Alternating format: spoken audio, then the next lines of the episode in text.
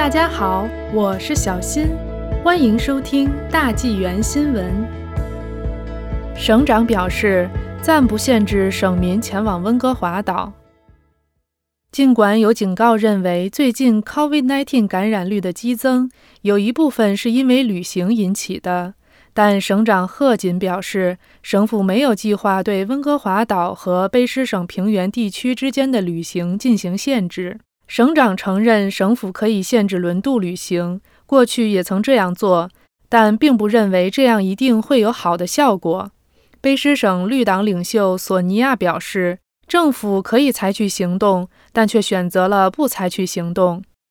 卑诗轮渡公司在复活节长周末为确保乘客的物理安全距离，特增加了额外的航次，但是交通流量仍低于2019年的复活节长周末。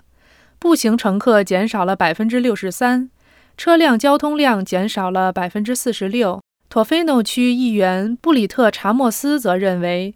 今年的复活节周末对于这个偏远的沿海社区来说是忙碌的，大家对目前的 COVID-19 情况有不同的感受。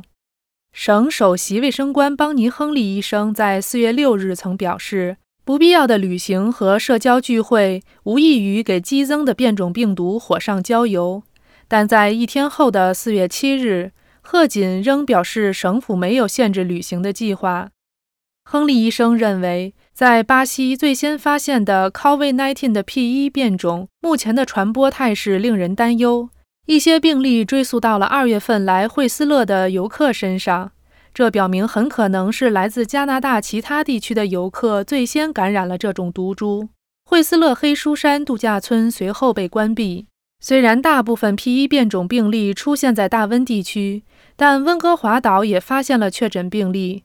温哥华岛卫生局首席医疗卫生官查理德·斯坦威克医生周二称：“我们所发现的那些病例，主要是因为人们前往惠斯勒、低陆平原，或者是因为接触了来自低陆平原的已感染病毒的人士。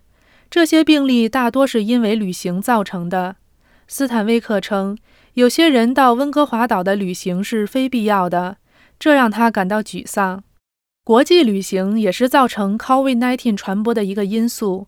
今年以来，已有四百多次往返温哥华的航班列入了卑诗省疾病控制中心的 COVID-19 感染航班名单中，其中大部分是国内航班，但也包括往返美国、印度、墨西哥等国家的国际航班。